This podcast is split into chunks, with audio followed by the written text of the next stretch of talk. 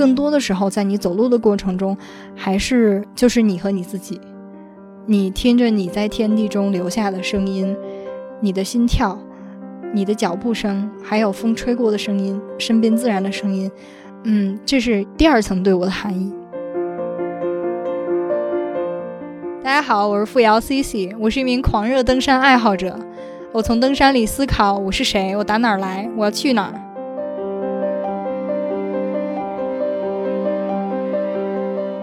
登山是一项既熟悉又陌生的运动。周末去爬山啊，似乎是一项一家老小可以一起做的惬意的休闲活动。但是这项运动的另一端，则似乎进入了极限运动的范畴：高海拔缺氧、冻伤、冰爪。钉鞋、能量胶，这些都是我们常人几乎不会面对的东西。今天我们的嘉宾付瑶 C C，一位多年的登山爱好者，将会和我们一起聊一聊他攀登经历中对于我们来说更为陌生的世界。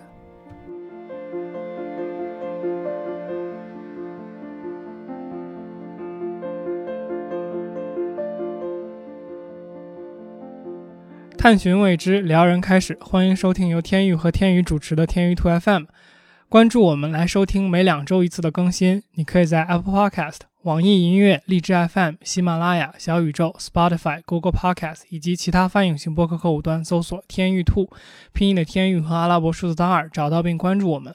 本台的微博、Twitter、哔哩哔哩账号现已上线，同样搜索“天宇兔 FM” 关注我们，获取更多音频之外的内容。Hello，大家好，我是天宇杰基 Hijack。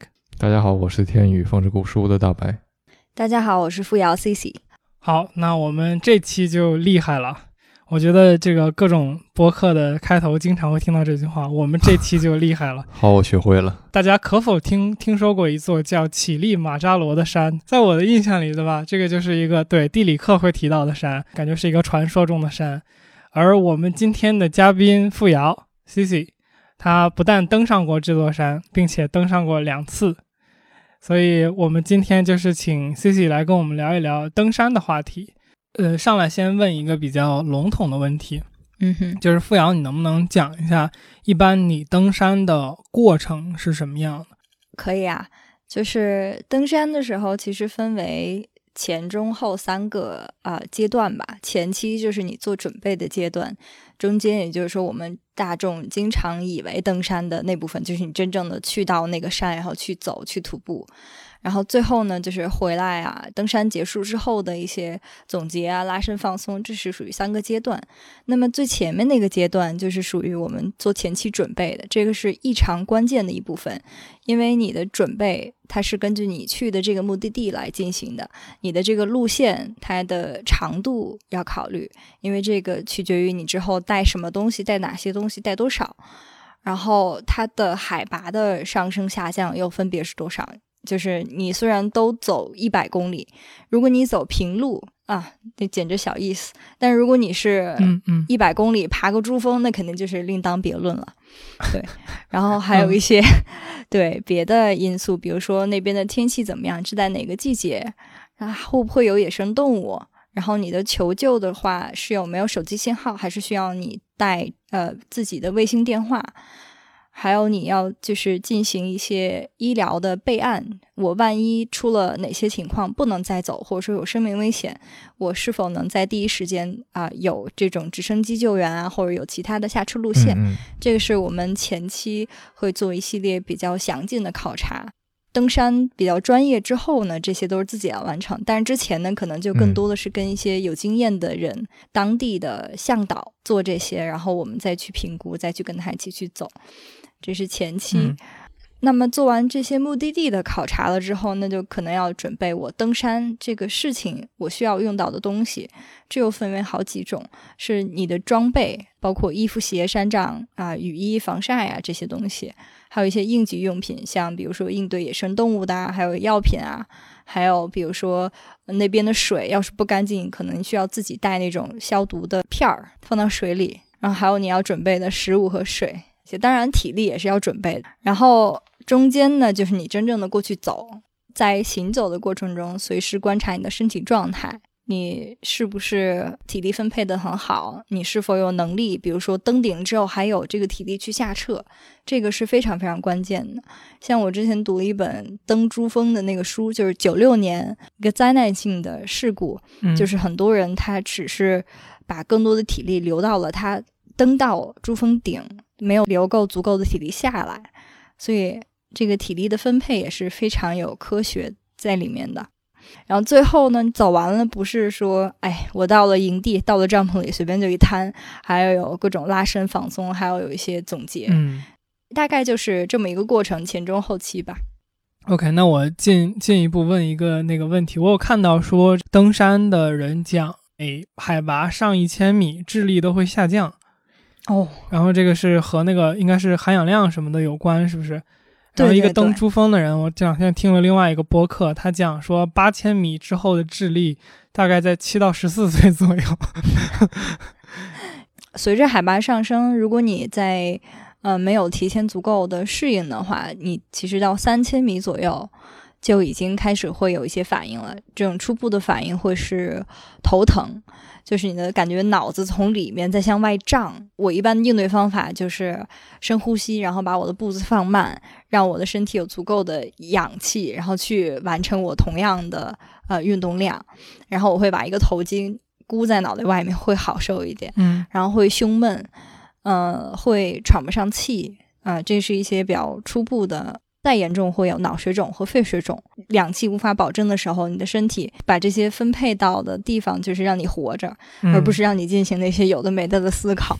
所以的确会有人就是会体现那种降智的反应，嗯我我也遇到过，就是有点匪夷所思，一个大人然后突然变得跟小孩一样不讲理。那其实植物也是一样，就拿我去爬乞力马扎罗，我们入山的那个大门口是一千八百米，然后就什么都没觉着呢，进去就像热带雨林一样，那个树都很高，然后还会有猴子。呃，走到第一天的营地是两千七百米，也还是树比较繁茂，然后有青草。然后再往上走，第二天的营地是三千七百米，在两千七到三千七百米之间，你就看那个树越长越矮，越长越矮，然后越来越稀疏，就太阳已经可以晒到你了。嗯三千七百米再往上走一走，到四千七百米的营地，那个植被到后来都没有了，就变成了那种沙土。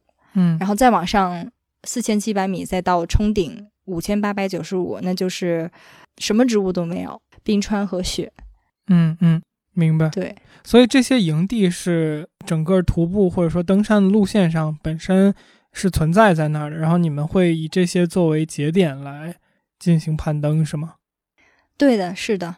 嗯、它是隶属于坦桑尼亚的国家公园，它会规划好，然后里面会有一些水啊，或者说有一些基础的、非常基础的设施。嗯嗯对，它会有护林员，但是也要取决于季节，就是旺季它是肯定一定会有的。嗯如果淡季的话就不一定，它可能有一个 ranger，有一个护林员，他在几个营地之间走一圈，过段时间走一圈，偶尔会嗯遇到、这种护林员，他一般都是解决，比如说纠纷啊，或者说一些用火的呃不规范啊，像这种事情。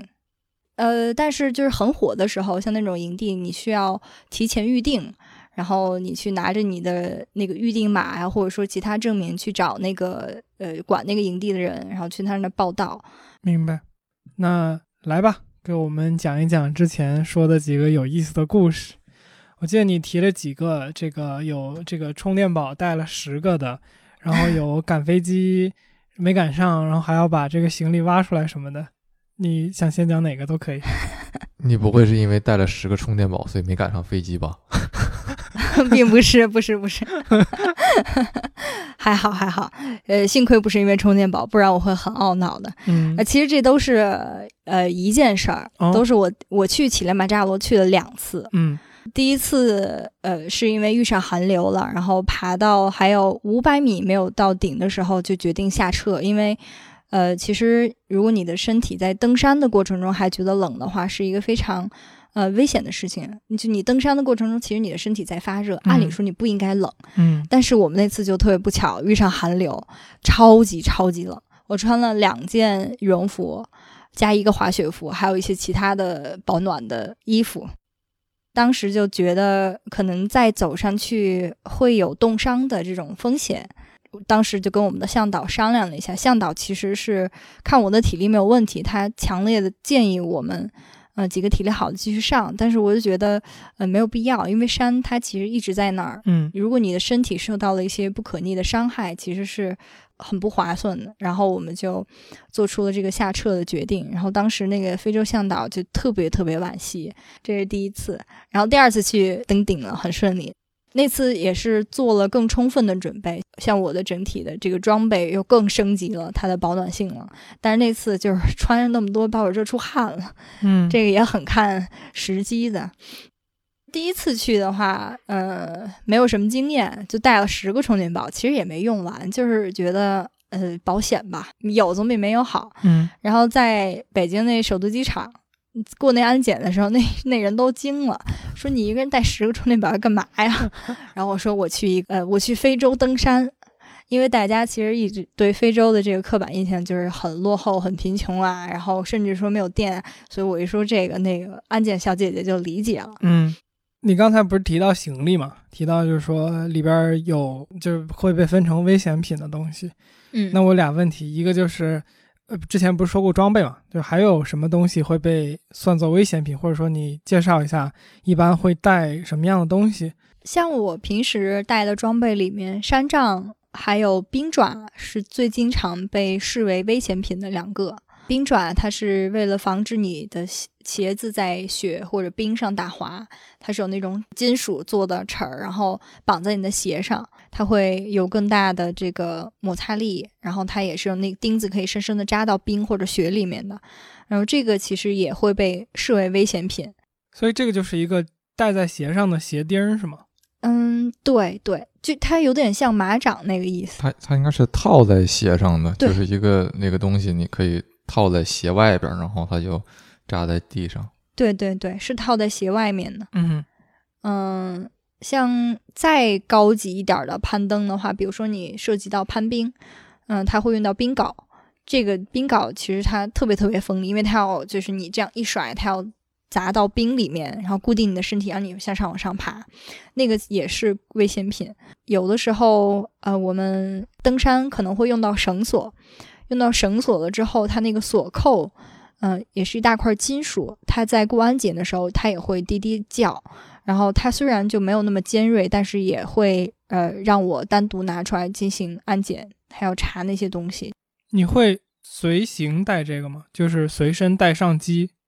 对，我会随身带上机，因为这些它属于就是关乎你生命安全的。像我，这也是另外一个故事。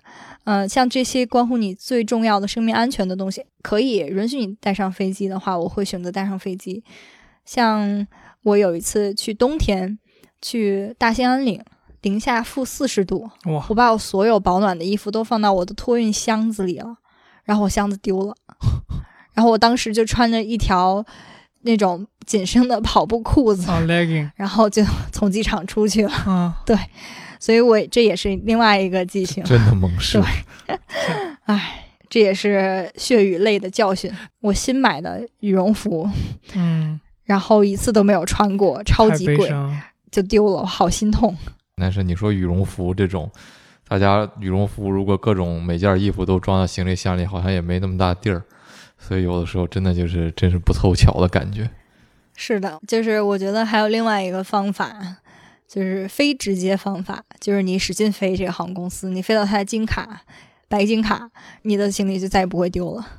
对你被拿错行李是一个不可避免的现象，因为你嗯，无法、无法避免谁脑脑脑子抽了就觉得你的箱子是他的就拿走了。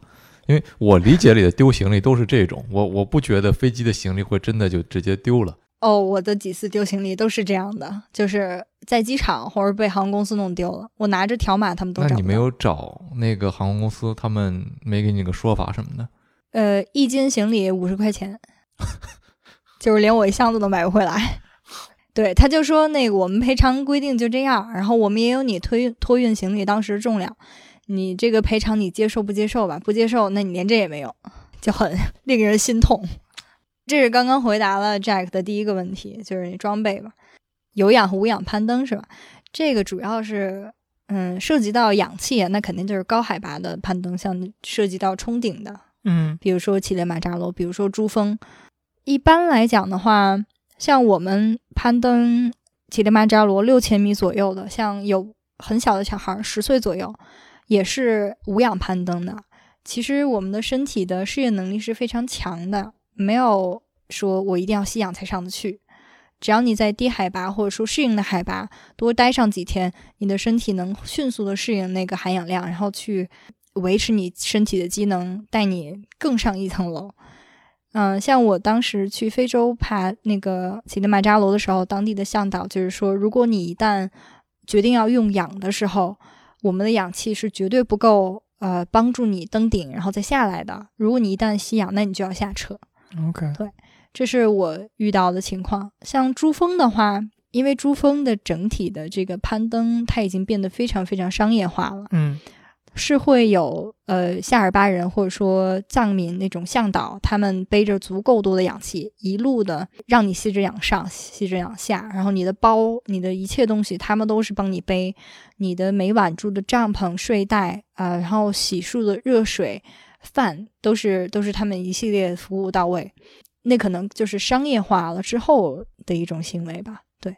但是其实也有很多人就是大神，呃，不用氧气自己就上去了。查了一下，就是关于夏尔巴人这一块儿，然后夏尔巴人在这里边分成协作，然后国际向导，还有就是背夫，应该是就是像你说的背氧气的这些就叫背夫，然后向导是和这个有资格和游客一起冲顶的，对对，然后那个还有协作，可能就是前期他会做一些铺路啊等等这些工作。那我就有点疑问，就是说为什么这些人他不自己做这种国际的登山者？因为我感觉好像很多登山者会被当做一个非常亮丽的这么一个明星啊，或者怎么样登山的运动员。但是好像就包括听珠峰等等这些，就是夏尔巴人，实际上甚至他们是先爬上去帮你把路弄好。就是你比如说，呃，第一个登顶珠峰的人好像叫什么米歇尔什么什么的，但是嗯第一个登顶的夏尔巴人就好像大家都不怎么知道，类似于这种。但是我觉得这不是一个，就大家都是在登山这这么一个运动吗？你发现了西方话语统治下的这个叫是的是的 Orientalism 的 问题。呀、我觉得可能更多的还是针对于这两个群体它背后的权利、它的社会地位相关。像夏尔巴人，一个是他就是出生生长就在那个地方嘛。这个登山虽然登珠峰对他们也是一个挑战，但是对跟那种生活在平原的像我们这种人来讲，呃，他可能会更自如一点。另外一个就是他的所处的社会的这个圈层掌握的社会资源，能把它宣传出去，呃，与否也是一个决定性的因素吧。嗯嗯嗯呃，几年前我在上一个喜马拉雅研究的课的时候，那个教授曾经还吐槽过，说夏尔巴人基本上垄断了这个生意，就是说夏尔巴人处在这样一个话语阶级里面的一个所谓，虽然他是一个被压迫的这样一个地位，但他也有他的一个独特的贸易壁垒的一个因素在，也就是说，其他的附近的居民，因为其实喜马拉雅地区它的这个种族的非常混杂的，所以说也那那附近也不是只有夏尔巴人是原住民。但是其他种族的人，他就没有得到这种认可。大家带着偏见，就是夏尔巴人适合做这些东西，但是其他民族的人可能甚至还要就是假扮成或者说自称是夏尔巴人，才能接到这样的生意这是一个非常神奇的现象。然后一开始我就会有这个疑问，就是感觉好像那夏尔巴人实际上是更厉害的，就好像就是你看贝爷和贝爷的摄影师，然后你发现哦，贝爷的摄影师可能是更厉害的那个人，因为他还要背着摄影机。但是后来看到后面，我发现哦，这个东西真的就是像大白说的，就是有一定的这个话语权的问题，然后包括就是因为西方人会觉得整个一套盈利的模式和体系是他们带来的。嗯，然后就包括就是他们现在能赚钱，一定程度上都是因为高海拔攀登，在我看到的说法里边，就是西方人开始做的一种运动，所以夏尔巴人的角色确实就比较尴尬。但是好像在呃最近一段时间，包括有各种纪录片啊等等，都会更多的去讲夏尔巴人的这种处境，真的是一个就是有这种权力阶级等等这些。呃复杂问题的一个话题。一开始我以为会有一个答案，就是说哦，实际上他们负责的东西是什么什么什么，嗯而那些登山的人是在做什么什么什么。但后来发现不是这么回事儿。嗯，它这是一个互相依赖的这么一个体系吧？嗯，对，因为我感觉现在我们问的有点太碎片化了，嗯，有没有一个比较完整一点的，就是从头到尾可以讲一点的？比如说你印象最深的一次登山的故事，或者说你遇到最危险的一次故事。嗯，那我就讲讲，就是我去新西兰徒步的那个事情，嗯哼，是也也刚发生不不太久，是一九年，嗯、我想想哪一年？一九吗？你的朋友圈只是半年可见，所以我没有办法，我没有办法回溯这么早的事情。我本来想去研究一下，但发现不行。好的，我我待会儿给你开放一下，你研究一下，还挺好玩的，应，该。对，anyways 不纠结这个时间了，反正就在两年左左右之前吧，嗯是我去新西兰啊、爬山，因为新西兰它是一个岛国，然后它的自然风光。其实，在西方世界非常非常有名的，包括在国内也是，反正整个的旅游的话术都是把它弄为一个什么仙境啊这种的存在。嗯、然后我们当时就选了一条路线，然后也是跟之前去那边走过或者常住的朋友聊过，它有一个别名叫 Ring of Fire，翻译成中文叫什么山火圈儿啊？对对对，大概这意思吧。火圈儿。对它，它叫这个名字，其实还真的跟当地的地理有关系。它是属于两个活火山，绕其中一个走一圈儿，中间有一部分是在两个火山中间，所以嗯，是叫这个名字。这个路线呢，就是我们一般像我一般登山是一百公里，大概安排三到四天。嗯然后我当时已经就是觉得普通的那种一百公里对我一点挑战都没有。然后我就看这个新西兰这个感觉海拔起伏也不是特别高，嗯觉得嗯三天也差不多了。然后后面的我多的时间就去城里玩一玩吧，不要总在乡下跟土拨鼠一起。然后我就当时把九十公里左右的路线，然后我定成了三天。嗯我定的时候呢，就是这条路线是我和我爸一起去走的。我定的时候，他就是什么也没管，一个是因为他有这个语言障碍，另外一个他也特别信任我，觉得我嗯也跟他走了很多地方，嗯，所以你还是跟你爸一起。然后我就把我们俩都坑了。就这这三天，简直把我快把我走死了。嗯先说这路线，它虽然海拔的上升不是特别大，但是它的这个起伏非常大。另外一点就是当时也是属于新西兰的淡季，它整体的路线上都是没有人的，所以这就意味着我们所有的补给、所有的吃的东西都需要自己背。嗯然后也是因为考虑到这一点，我说三天走完的话，我们可能就是可以少少背一点东西啊，或者怎么样。但是我简直也被我自己坑死了。嗯呃，重装的这个装备大概重到什么程度呢？就比我现在体重四十四十五左右嗯公斤，然后那个包在二十公斤左右，就是占到我体重的一半儿。就是我背起来的时候，我是需要放到一个跟我腰差不多高的一个台子上，然后再这样转过去背起来，不然的话，我从地上我是起不来的。嗯是是这么一种状态去走这三天的，所以说它对我的体能是一个非常非常大的挑战。第一天呢，我和我爸的鞋都没干过，为什么？因为我们就一整天都在趟河，大的小的，大的嗯河可能就到我们的、到到我的腰了，虽然我不是特别高，但是。这到我腰怎么也得一米吧，嗯 就很深，而且是雪山，而且是雪山化的水，就特别特别冰凉。嗯小的河呢就更不计其数了。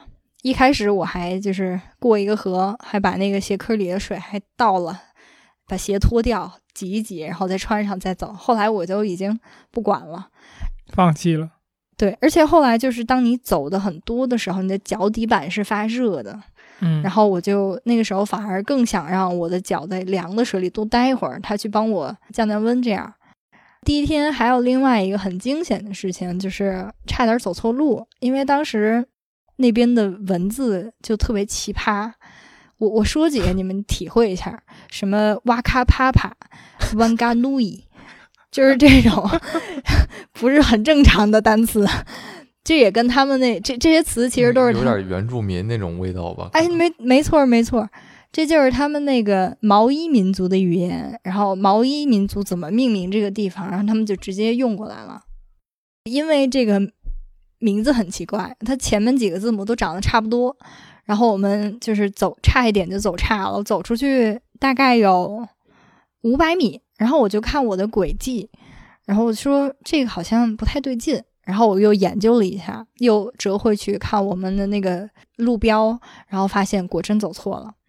呃，说到这个轨迹呢，就可以多说一句，就是我们一般爬山呢，会在手机上下载别人走过打的这个 GPS 轨迹。当时我们是提前做了很准备嘛，然后这个 GPS 也找到了别人走过的这个 GPS 路线，然后我们就对比着看，然后幸好这么多看了一下，就没有走错，回归到了正道。第一天呢，其实一开始我还是很轻松的走前十公里，因为觉得哇，就是没有什么人，景色又特别好，也没有垃圾，不像在国内我们经常去的一些景区看到特别多垃圾，特别糟心。呃，前十公里特别轻松。后来走着走着，觉得对着这个路标上显示的那个时间，你看到这个牌子这个位置到下一个小木屋，大概要他们给你预估的时间，比如说是三个小时。我当时觉得这个时间肯定是给那些初初入门的那种人写的，就是时间很长。对，但是后来走着走，我发现我其实走得快的话，跟这时间也差不多。然后我就慌了，我说按照那上写的话，那我得几点才能到我今天规划的营地啊？我算了算，我们早上六点出发，我可能按照他这时间走，得走到晚上九点。然后我说坏，我可能。路线规划不太行，然后我和我爸就想想着说，那我们要不就看情况，我们可以提前一个小木屋住下。嗯，这的确是我们最后的计划。呃，你们这个时候能跟其他人通讯吗？然后第二个就是这个整个路程就你们俩人是吗？这个信号的问题是时有时无的，因为跟山的走势也是特别有关系的。可能你绕过弯儿，或者你在那个山坳里，那个信号就就没有了。有好的时候可能也就一两格，所以说这个得看看运气。嗯，呃，还有像你的第二个问题，有没有人？反正我们三天走了一整圈下来，一共就遇到三波人，一共四个人。所以就是你们有什么问题都要自己处理，对，但是但是幸好我们当时就是预备了那种卫星电话，然后包括我爸也是，户外经验特别丰富，所以也也还行，就是有他在我很放心。嗯嗯，对，嗯。然而他不是并没有跟你一起规划路线，对。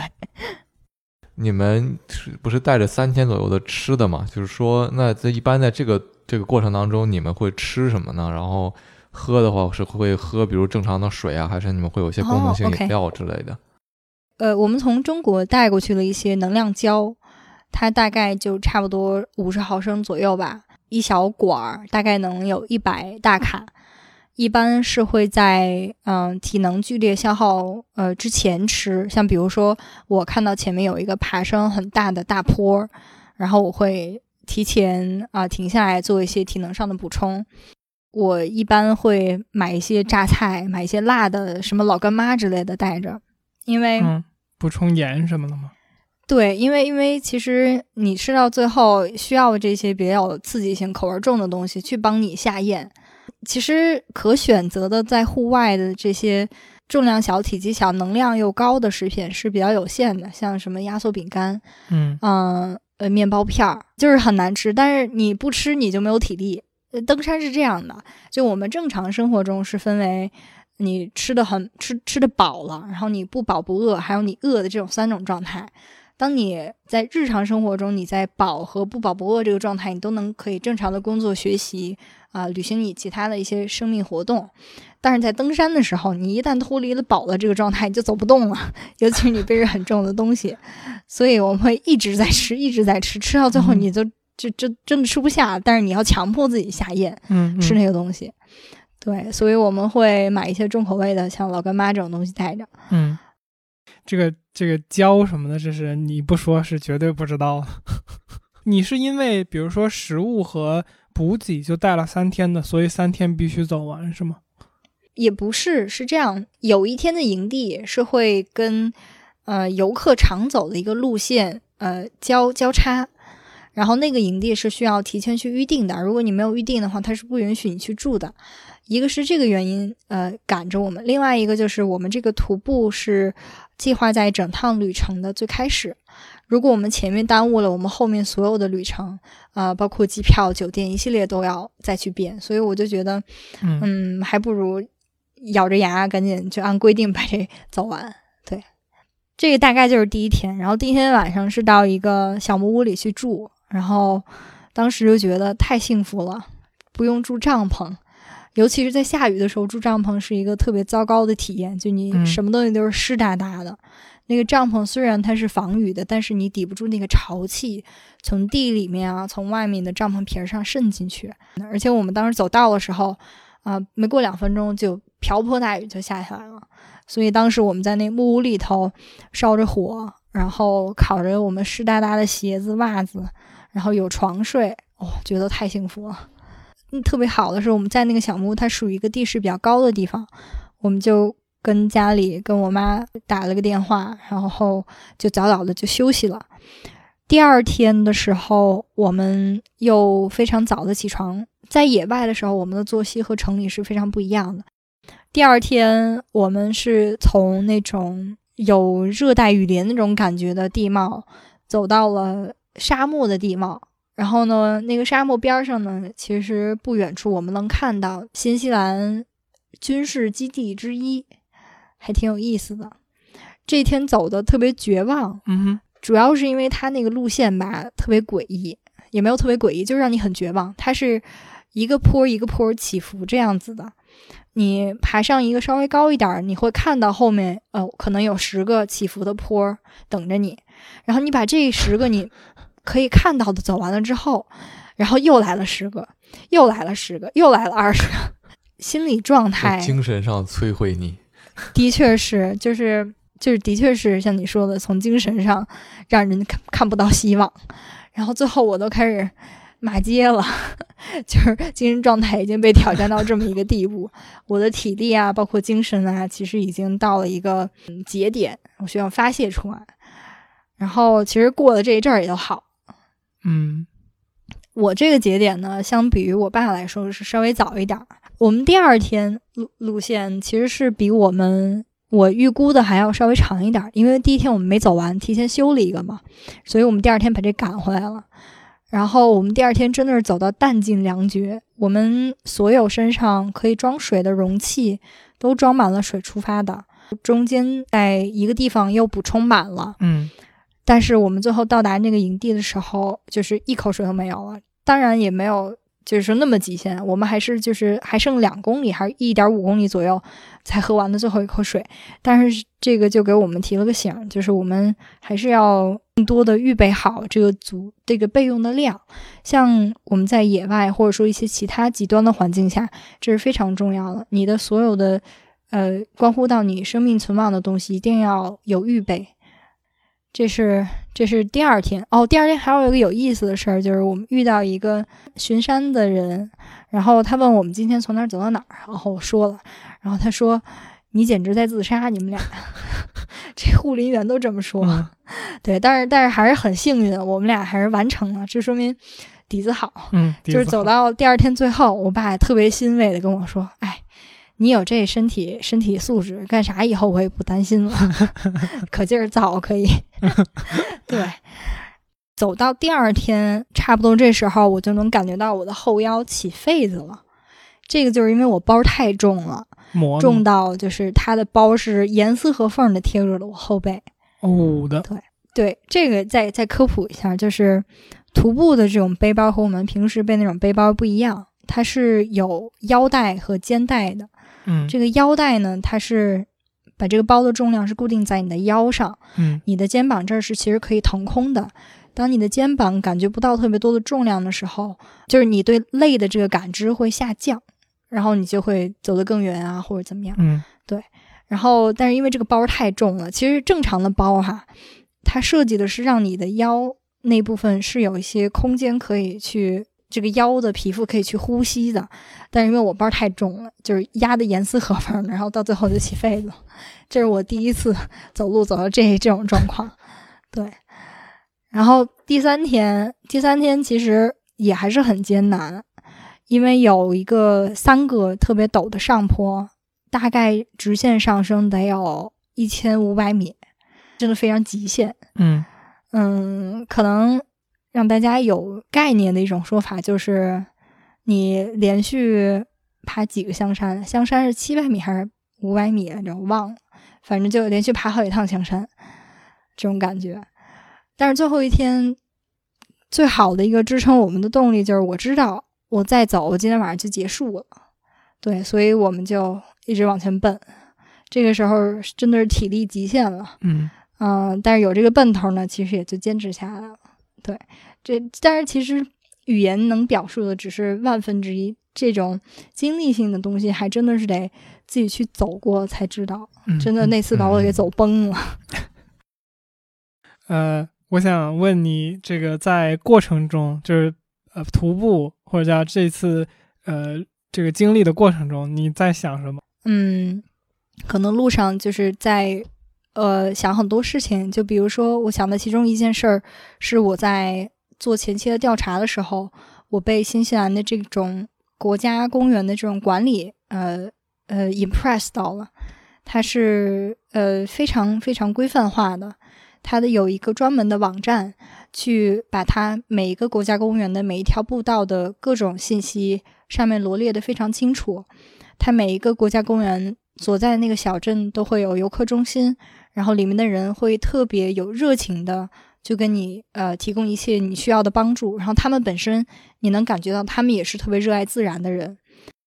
就是我感觉徒步对于我来说，嗯，有这么几层含义吧。一个是它能帮助我从我日常的这种生活中抽离出来，让我去反思我是谁，我到底要干什么，我要成为什么样的人。嗯嗯，这个也是我徒步大概快有十年左右一直思考的一个核心的问题。嗯，第二层面是它比较治愈。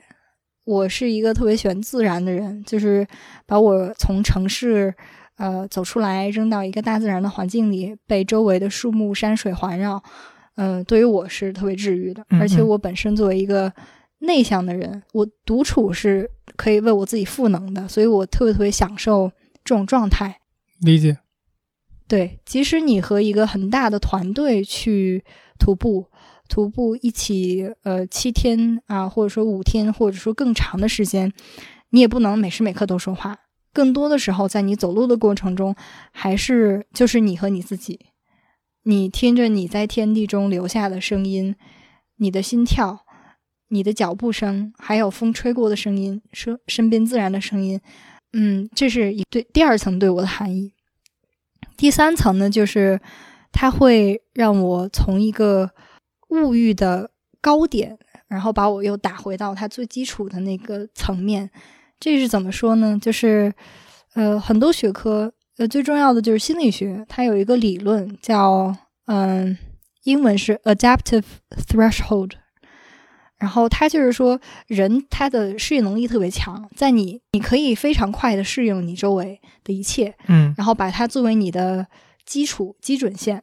当我们在城市生活久了，你就会觉得这种生活就是它应该有的样子，但是其实并不是这样的。嗯，就比如说我去徒步的时候，我很多时候是没有床睡的，是要睡帐篷，然后是要睡睡袋。我想裹个被子 攒一攒，可能都没那地儿。嗯，然后每天的洗漱的水都是冰冷的，还是不是流动的水？喝口热水都非常难。大城市生活中，这一切唾手可得的这些变得不那么唾手可得的时候，我们的这个整个欲望都会被压下去。然后，我觉得当我这个基准线下去了之后，我再回到大城市生活，我会更加感激这一切。所以，我觉得这个过程是，呃，对于我来说非常重要的，而且我觉得也是非常多长期生活在城市里的人，嗯，没有这个机会去反思思考。去把这个欲望回归到它最基础的那种形态的，嗯嗯，对，扯得有点远，但是呀，没有没有没有，我感觉这种话我都是在什么某些这个巨成功的成功人士嘴里边能听到，或者说有时候看一些特别高深的这书里边能听到一些体会。我第一次听到一个朋友这么说，我觉得还是挺震撼的。没事儿，我带你去爬个山，你也会有这种感触。可以啊，可以啊，我我现在就觉得这些，就我我经常，我上次聊完了之后有那么一点点冲动去跳舞，但是我忍住了。跟我们上一个嘉宾，老师，我想学街舞，好啊，那你学吧。对对对，要要有点冲动，不然就是不然就不年轻了。我参加过有一个徒步，就是它的整个主题就是找到幸福密码，那个是去尼泊尔的一个徒步，然后这整个过程我们就在思想幸福到底是什么。然后发现，就是其实你日常生活就非常幸福了。当你那一些东西都给你剥夺了之后，你会想想，哇，有温暖的这个被窝，有床睡，有流动的水洗漱，我有热乎的饭，这都是太幸福不过的事情。嗯。还是同一个那个喜马拉雅课上讲的，好像是不丹还是哪儿是，他们讲全球幸福指数最高的一个国家，说是那个国家它官方政府就是幸福指数来作为一种政绩指标吧，进行嗯发展，而不是对 GDP 的增长来做出发展。然后当然这个也引起了一些不同行业的不同声音吧，就是有人觉得这个。幸福怎么定义这种事情？然后个，尤其是如果你从国家层面来定义，它有它有很多自己背后的这种这隐隐含的这个含义在里面。如果你问一个人你幸福吗？你感到幸福吗？他其实有特别多因素掺杂在他的回答里面。这具体是什么？以每个人每个人不一样，每个国家和另外一个国家、另外一个社会也不一样。但是这个指标，你就说它完全没有意义吗？其实并不是。嗯，它也是。就是另外一个维度的衡量吧，但是我也不是说完全否定这个国家 GDP 它这个的重要性，因为你的 GDP 的高低，你的国民这个生活水平，他的生活环境还是很大程度上决定很多事情的，比如说人的平均寿命啊，他的这个健康水准，呃，GDP 特别正相关，这也是另外一个我在学术上比较关心的问题，所以说多说了两句。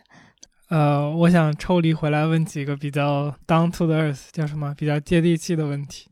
徒步好几天的时候，上厕所咋解决？哦，OK，好问题，跟地貌非常有关系，跟去的地方非常有关系。哦，还有还有不同。我以为我会回得到一个回答，就是那就是蹲着解决一下呗，还有什么办法？哦，那个就是实际的动作，当然是这个了。你不能说我徒步就换一个 方便的动作，对吧？但是就是它的整个这个卫生条件肯定还是很不一样的。如果是那个在戈壁滩上徒步，一望无际，平的，没有任何遮蔽物怎么办？啊，我们其实会带把伞，然后或者拿衣服，嗯，同性别的人互相挡一下。当然，男生可能就不需要了，这对吧？嗯，像如果说一个修葺好的国家公园里面。嗯，它一般是会有呃卫生间的，呃，如果你刚好你到了卫生间，然后你有这个，you feel that you go，如果你那个感觉来了又没有怎么办？那你只能就是去林子里解决一下，或者路边解决一下。对，我其实问过这个问题，我问过一个呃向导。我说我在学校的这个公共健康课上说学到了，说人类的这个排泄物其实是有一个非常大的公共安全的隐患的。那说我能不能在这野外实在忍不住了方便一下？那导游就跟我说：“哎，这些学院派不要理他，动物都能在野外随意大小便，人为什么不能呢？” 是的，我觉得其实也还蛮有道理的。对，我刚才也在 想，那那你要这么说，野生动物不破坏环境了，还 人可能更多的有一个，比如说你外来人种的一个问题吧，可能就是如果你不是当地人的饮食习惯，因为。我不知道啊，就你的粪便可能不是就是你当天的这个食物消化而成的嘛，所以如果你前几天飞过来，你的这个食物里面有什么没消化的种子，万一带来了一个物种入侵呢？是吧？有点复杂了，有点复杂。可以，可以，可以，有这个潜在。我当时是初三吧，中考那一年的月考，然后我就给翘。我当时在那个年纪，其实我就看到那种山的时候，我在想。这个山，它在这里可能有上千年、上万年。我们的人生可能一百年都不到。嗯就是我觉得我作为一个过客，然后走过他面前，有一种非常渺小的感觉。但是我又觉得，我有限的生命里，我其实又能做出一些事情，就是一个非常矛盾的感觉。这个还是蛮有意思的。嗯，对感觉有点像那个，比如说你在仰望那个浩瀚的那种星河呀，那种，特别是如果你这个学初学了点天文学，然后还作为一个爱好者的时候，你会发现，哦，这些光都是什么几万年前这个星球散发出来的，然后现在被你看到了，然后你就会想啊，那如果我现在生活的这个瞬间的光到了的时候，那个时候的地球是什么样的呢？就这种问题，感觉可能是类似的。对，我们在时间意义上的这么一个小的部分，我们人类整体产生的这种什么文化呀，呃，这些还是非常非常令人印象深刻的。我觉得其实也没必要，因为这个历史的还有宇宙的浩瀚，你去把自身的价值放到特别低。嗯反正这是一个非常非常鬼畜的思维。古今多少事，都付笑谈中。yes，我我不知道会不会扯得有点远啊。我经常会想，就是说，就是意义这个事情嘛。刚刚我们说到幸福，然后包括这个，呃，你说大大大白说这个不丹的这个国家的幸福指数是最高的，然后他们拿这个当做一个标准。那幸福本身这个标准到底是一个我们被赋予的概念，还是一个与生俱来的概念呢？我觉得这个是比经济之类的这些东西都更难去定义的，因为嗯幸福这个东西，你你感觉像是一个自生的这么一种心理的感受，但是这个感受是好的感受，也是整个你周围的环境，然后包括知识构成导致的一个看法和结果。嗯，就感觉有点嗯像那个柏拉图，我忘了他在哪本书里说的嘛，就是有有一些群人一直生活在山洞里，然后他们背后有人个拿火把照亮了山洞，然后给他们看各种各样的倒影，然后这些人一辈子如果看到只是影中的这个幻象的话，那么这个东西就是他们认知的世界的全貌。嗯所以我们其实谁也没法没有办法知道我们现在看到的这些社会，我们的科技这么发达，我们这些东西看上去都很真实，但实际上这个社会的真相是什么样的？呃，世界运行的道理究竟是什么？没有人知道。按照托马斯·库恩讲的，我们甚至不确定自己是离这个东西更近了还是更远了。嗯在我们的科技不断所谓的向上发展的时候，我们的就像你说的量子力学这个东西，我们可以诗意的说，像 CT 他当他看到了山的时候，这个山因为被他观测到了，所以说他见证了这个山的存在，有有这样诗意的一面。但是你也可以说，我们的社会的法则越来越抽象了，越来越不根据你的本能来运转了。地球是圆的这件事情是计算出来的。宇宙是什么样子是计算出来的，甚至当年各种行星的发现都不是肉眼能够观测到的。这些东西，它对于我们认知生活当中的东西，你你比如说我们之前聊过你的思考的局限性，还有说你在这个甚至在这个网上刷视频的时候，你所看到的所谓真相是什么？这些东西都是。呃，超出你的控制的，它不是你本能能够接受的一个东西。所以说，可是世界的道理是不是真的是这样的？我们现在是没有办法判断的。万一这些东西其实都是错的东西，我们可能比如说在十七世纪、十六世纪生活的人，他们认为教会那一套理论是对的，嗯，我们现在认为科学这一套理论是对的，那谁知道呢？对对，这个社会运行就是在一个大家共同认可的故事中运行的，但是这个故事本身是对是错，可能影响不大，主要是大家是否都认可它。它本身能维持这么一个已有的叫什么人口，包括结构的一个正常的运转，那这么一个故事对于这个社会来说就是对的。嗯哼，所以这就是为什么嗯，每期必讲的一个话题，这就是为什么人文学家不受欢迎啊。完了。是，你就像那种日剧里边重复出现的梗儿一样，吃鸡蛋一定烫嘴，拿杯子一定会摔。你这你这个每期必定唱衰人文领域。我来问这个，因为我们时间也正好差不多，然后聊了这么就相对来说比较跳脱的一个深的话题。那你后面的计划，就是比如说对于登山这一个方向的计划会是什么？你会想去？比如说，在未来的某一天攀登类似于像珠峰啊，或者说乔乔格里峰这样高难度的山峰，还是说你希望它作为一个呃相对来说没有那么大危险系数的一个爱好，一直伴随着你呢？嗯，这个问题我有考虑过。嗯，这其实每一次旅程，我觉得更像是一个机缘吧，就是我的身体状态啊，包括我的时间啊，我的其他安排。都在一起促成了这个的发生的时候，我选，我觉得我可能会选择去攀登，呃，像珠峰这样更有挑战也更危险的山峰。但是这一切都靠机缘。我其实个人还是有点这个，嗯，想的，对，但是还是要看机缘。嗯，明白。想到当年我们高中毕业的时候，我跟杰基还有其他一帮同学，学校组织的，我们去成都毕业旅行。然后我们就住在一个环境很一般的这个青年旅店里面。当然，如果按照你的这个说法，我们如果是爬了一天山回来住到这个旅店里面，我们应该就是能认识到自己的这个生活的优越性。但是我们很不幸，不是。我们当时是坐飞机刚飞过去就进到了这个环境里面，所以这个是一个落差。嗯、一般住的游客都是要去出发去骑行川藏线的这种热血青年们。然后我们是怎么知道这件事情的呢？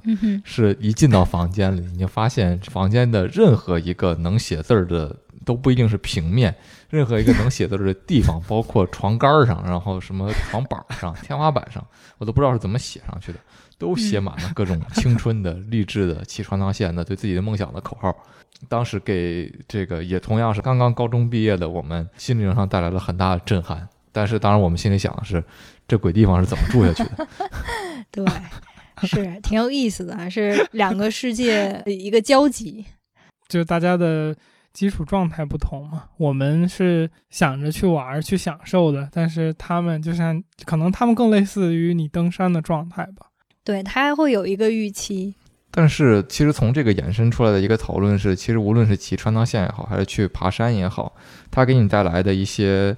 所以肉体上的痛苦，一定程度上是因为你自己想要通过这个来获得一些什么吧？就好像最近很火的这个丁真的这个事情，导致这个他那个县叫什么康巴县还是什么，我忘了。那个地方的旅游变得很火。之前在比如说整个西藏范围也可以这么说，就是人们去旅行，带着一种这个脱离尘世的这样一种情怀去。这个地方，所以他会有一个预知，就是我到了这个地方就会要过与以往不一样的生活。但是其实同样的，就像我们之前一直也谈的，还有一个经济发展的问题。那当地的人在经济好起来之后，他也要修路，他也要修电话的通讯基站，他也要用手机。那这些东西带给就是游客的冲击，反而是一个负面。他认为你应该落后，这个东西一定上也是我们把那个东方主义来施加到了一自己内部的群体里面，然后同时也。